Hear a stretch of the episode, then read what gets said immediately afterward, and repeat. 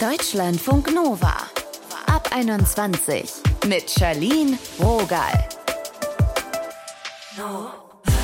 Hi Leute, schön, dass ihr da seid. Ihr hört jetzt eine Wiederholung. Könnt ihr euch noch an den letzten Konflikt erinnern, den ihr hattet? Was war euer Gefühl danach? Haben wir richtig gut gelöst? Oder das war ganz schön blöd, das würde ich gerne beim nächsten Mal besser machen. Dann ist gewaltfreie Kommunikation vielleicht was für euch. Gewaltfreie Kommunikation, das klingt so ein bisschen sperrig, aber eigentlich geht es darum, achtsamer miteinander zu sprechen. Darüber quatschen wir gleich mit zwei Freunden, die das miteinander üben. Jetzt aber erstmal zu Kommunikationstrainer Granit Berisha. Er hat uns einen Einstiegskurs gegeben in GFK, also gewaltfreie Kommunikation. Hi Granit. Hallo Charlene. Was ist denn für dich das Reizvolle an gewaltfreier Kommunikation? Ja, das Reizvolle an der gewaltfreien Kommunikation, da gibt es mehrere Aspekte. Wenn man sich mit gewaltfreier Kommunikation beschäftigt, dann ähm, beschäftigt man sich auch mit sich selbst. Das mhm. heißt also, man macht sich Gedanken über seine Gefühle und Bedürfnisse. Und gerade so im Alltag kommen oftmals die Gefühle und Bedürfnisse zu kurz. Das heißt nicht, dass wir sie nicht wahrnehmen, sondern das heißt einfach, dass wir sie oftmals nicht aussprechen. Und reizvoll ist es auch deswegen, weil man viele Konflikte, die entstanden sind, hätte verhindern können, wenn man von Anfang an eine Kommunikation gewählt hätte, eben eine gewaltfreie Kommunikation, die diesen Konflikt von vornherein hätte im Keim ersticken können. Und genau das ist das Reizvolle daran. Das hört sich wirklich verlockend an. Ähm, ich weiß, es gibt ja unter anderem so drei Säulen. Einfühlsames Zuhören, Selbstempathie, achtsamer Selbstausdruck. Lass uns die doch mal einzeln angucken. Einfühlsames Zuhören. Wie mache ich das? Ja, zu diesen drei Säulen kann man erstmal noch vorausschicken, dass die gesamte gewaltfreie Kommunikation auf einem Prinzip beruht, und zwar nämlich auf dem Prinzip Empathie. Also ich fühle mich in mein Gegenüber ein. Und wie das funktioniert oder auf was das basiert, das sind eben genau diese drei Säulen der Kommunikation. Und du hast jetzt gerade das einfühlsame Zuhören genannt. Mhm. Einfühlsames Zuhören, das bedeutet, ich stelle Fragen. Ich sage also nicht nur, wie ich die Dinge gesehen habe, wie ich mich dabei gefühlt habe, was meine Bedürfnisse sind, was mein Wunsch ist, sondern ich bin genauso einfühlsam mit dir selbst. Ich frage also nach. Und wenn du zum Beispiel wütend bist, auf den Tisch haust oder irgendeine Regung zeigst, was ich dann machen kann, ist, ich könnte dann sagen, Charlene, ich kann mir vorstellen, dass dich das total wütend gemacht hat. Ja, genau, genau, das hat mich total wütend gemacht, als du das gesagt hast, Granit. Ähm, das heißt also, ich übersetze das, was ich sehe, was ich höre an deiner Stimmlage mhm. in Gefühle, damit du dich verstanden fühlst. Was wäre dann die Selbstempathie? Das gleiche nur auf mich bezogen? Ganz genau so ist es. Also die Selbstempathie, da schaue ich in mich hinein. Ich frage mich, okay, ich merke, ich bin aufgewühlt. Warum bin ich denn aufgewühlt? Und dann schaue ich in mich hinein und schaue, wie fühle ich mich denn jetzt gerade und welches Bedürfnis in mir kam denn gerade zu kurz. Das ist keine Lappalie, das ist eine extrem wichtige Sache, denn oftmals, wenn wir in uns hineinfühlen, dann schaffen wir in unserer Seelenwelt Ordnung. Und diese Ordnung verschafft uns wieder mit uns selbst Sicherheit. Das heißt also, dass wir bestimmte Gefühle wie zum Beispiel Wut oder Aggression dadurch auflesen können, weil wenn wir unsere Gefühle nicht kennen, also unsicher mit uns selbst sind, dann verdecken wir diese Unsicherheit, diese Scham, diese Angst oftmals in Aggression. Mhm. Wenn wir uns aber unserer Gefühle bewusst sind, dann ist irgendwann diese Wut, diese Aggression einfach nicht mehr notwendig. Und was wäre dann da noch die dritte Säule? Genau, die dritte Säule ist der achtsame Selbstausdruck. Das heißt also, dass ich dir jetzt sage, wie ich eine bestimmte Sache, die zwischen uns passiert ist, gesehen habe, wie ich mich dabei gefühlt habe, was meine Bedürfnisse sind. Und das, dieser achtsame Selbstausdruck, der erfolgt in vier Schritten. Okay, ich bin bereit. Ja. also der erste Schritt ist, ich sage dir, erstmal, was habe ich gesehen, was habe ich gehört. Und das Zweite ist, ich sage, wie ich mich dabei gefühlt habe. Das Dritte ist, ich spreche über meine Bedürfnisse. Das Vierte ist, ich formuliere eine Bitte an dich. Wenn man sich das jetzt so anhört, könnte man denken, hä, was ist denn daran jetzt so schwer? vier Schritte, ich sage, was ich gesehen habe, Gefühle, Bedürfnisse und dann Wunsch. Ist doch voll easy. ich habe hab, um ehrlich zu sein, gleich gedacht, oh, da muss aber eine hohe Trefferquote sein, dass das auch richtig verstanden wurde, was, was ich da rausgehauen habe. Ja, ja, ja, ja, genau, absolut. Das geht schon bei der Beobachtung los. Viele Leute, wenn sie nämlich sagen, was sie beobachtet haben, vermischen sie das oftmals mit einer Bewertung mhm. oder mit einer Interpretation. Wenn ich aber jetzt eine Bewertung losschieße, dann gibt es wieder der anderen Person wieder die Möglichkeit, da zu sagen, hey, das stimmt doch überhaupt nicht, das ist doch Quatsch, was du da über mich sagst. Ganz und genau. So, genau, und so wird dann wieder ein Konflikt entfacht, der aber gar nicht nötig gewesen wäre. Mhm. Und deswegen versucht man nur das zu beschreiben, was man gesehen hat oder gehört hat. Das kann ja schon herausfordernd sein, ne? Dann absolut, so absolut. Ganz straight zu bleiben. Und wendet man diese drei Säulen immer in einem Gespräch an oder kann ich auch sagen, heute konzentriere ich mich auf das einfühlsame Zuhören? Also äh, diese drei Säulen sind ähm, voneinander gar nicht zu trennen. Hm. Wenn ich zum Beispiel bei dem achtsamen Selbstausdruck bin, dann bin ich auch schon wieder bei der Selbstempathie. Ähm, weil ich natürlich auch wissen muss, was meine Gefühle und meine Bedürfnisse sind und was ich überhaupt auch beobachtet habe. Und wenn ich wirklich gewaltfrei, also empathisch kommunizieren möchte, dann tue ich wirklich gut daran, nicht nur über mich zu sprechen, sondern dann interessiere ich mich genauso stark. Sag mal, wie siehst du das denn eigentlich? Wie hast du dich denn eigentlich gefühlt? Diese drei Säulen sind voneinander nicht zu trennen. Ich habe auch bei dir gelesen, du arbeitest mit der WWW-Formel. Ja, genau. Was ist das? ja, also die WWW-Formel, ich sage jetzt mal, das ist die abgespeckte Variante der vier Schritte der gewaltfreien Kommunikation. Die drei Ws stehen für unterschiedliche Worte, Begriffe. Das mhm. erste W ist Wahrnehmung. Ich sage, was habe ich wahrgenommen, was habe ich gesehen, was habe ich gehört. Das zweite W ist die Wirkung auf mich. Das heißt also, ich sage, wie ich mich dabei gefühlt habe, welche Auswirkungen das auf mich hat, was ich gesehen und was ich gehört habe. Und das dritte W, das ist der Wunsch. Ich formuliere eine Bitte, das kennen wir auch schon von den vier Schritten. Ich formuliere einen Wunsch. Ich mache mal ein Beispiel. Ja?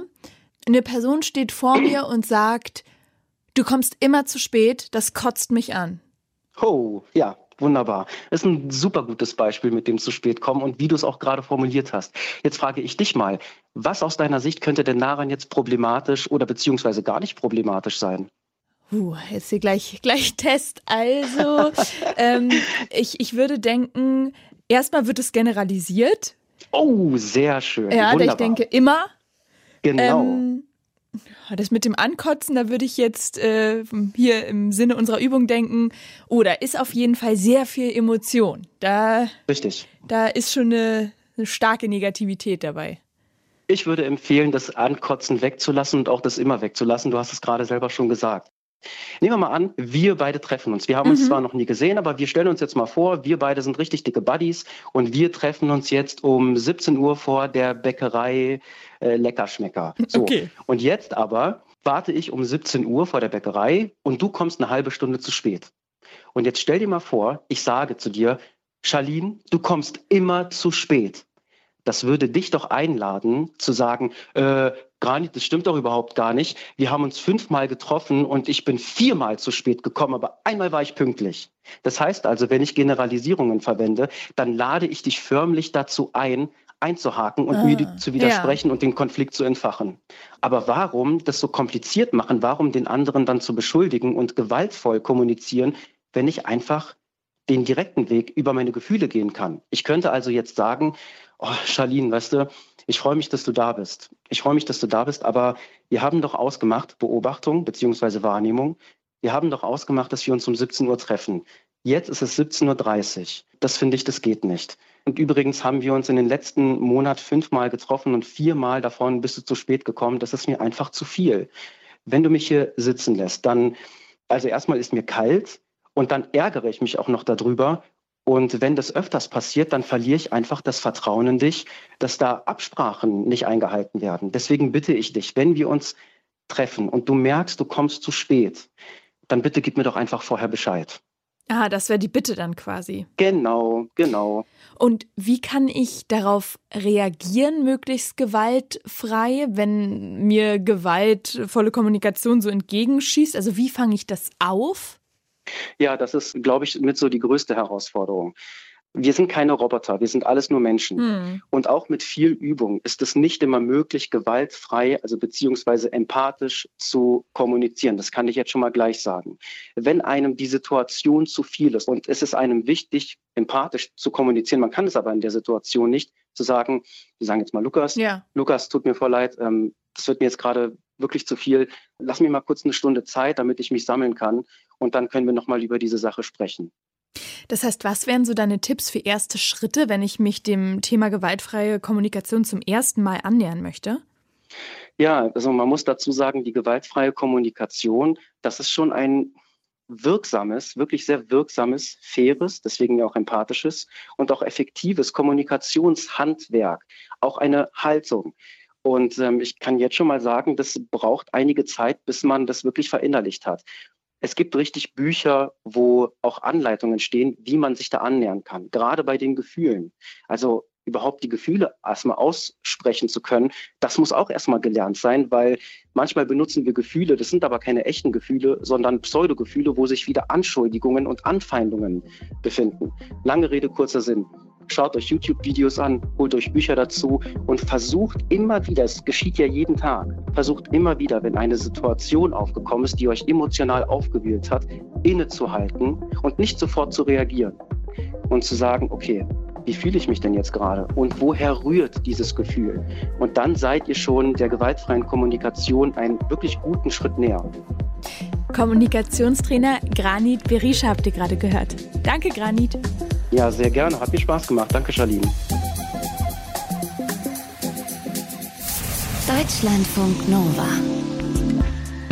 Wie wendet man die GfK im Alltag an? Und wo gibt es auch mal Probleme damit? Darüber habe ich mit Stina und Timo gesprochen. Die beiden sind befreundet und üben sich in gewaltfreier Kommunikation. Hallo.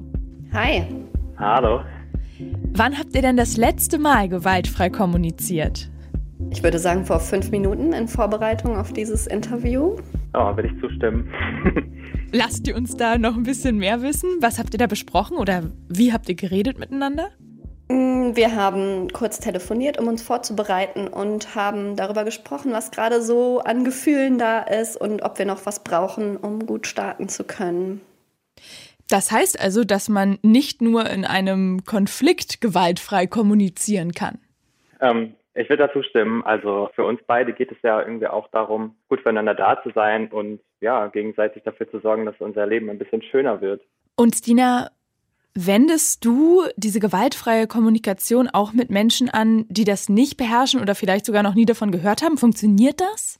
Ja, sogar richtig, richtig erstaunlich gut. Ähm, ich bin ja Lehrerin und arbeite ganz viel mit Kindern zusammen, mit Jugendlichen zusammen, mit Eltern zusammen und die sind natürlich in der Regel alle nicht vorgebildet. Und ich erlebe immer wieder, dass das total gut zur Verbindung führt, wenn ich anders beginne zu sprechen. Mhm. Also wenn ich zum Beispiel auf Vorwürfe nicht mit Verteidigung reagiere oder mit Erklärung, sondern versuche zu hören, was der anderen Person gerade wichtig ist und darauf eingehe und nachfrage, was ist es denn, was brauchen Sie gerade, was brauchst du gerade? Und so kommen wir dann gut in Kontakt. Wenn ich mich in gewaltfreier Kommunikation übe, stelle ich doch immer wieder fest, es erfordert schon für mich gerade noch sehr viel Konzentration. Wann ist denn das für euch vielleicht auch mal herausfordernd, so miteinander umzugehen? Also wenn ich in einer großen Stresssituation bin, dann habe ich auch oft den Eindruck, dass ich nur ein Programm abspule und gar nicht mehr bewusst bin. Und ich versuche das halt dann irgendwie zu bemerken und mich runterzubringen, zum Beispiel indem ich achtsam werde, ein bisschen langsamer werde, atme zum Beispiel mhm. und mir einen kleinen Moment zu gönnen, in dem ich mich in mich selbst einfühle. Was ist eigentlich gerade los? Was fühle ich gerade? Was war vielleicht ein Auslöser? Was es gerade nicht erfüllt.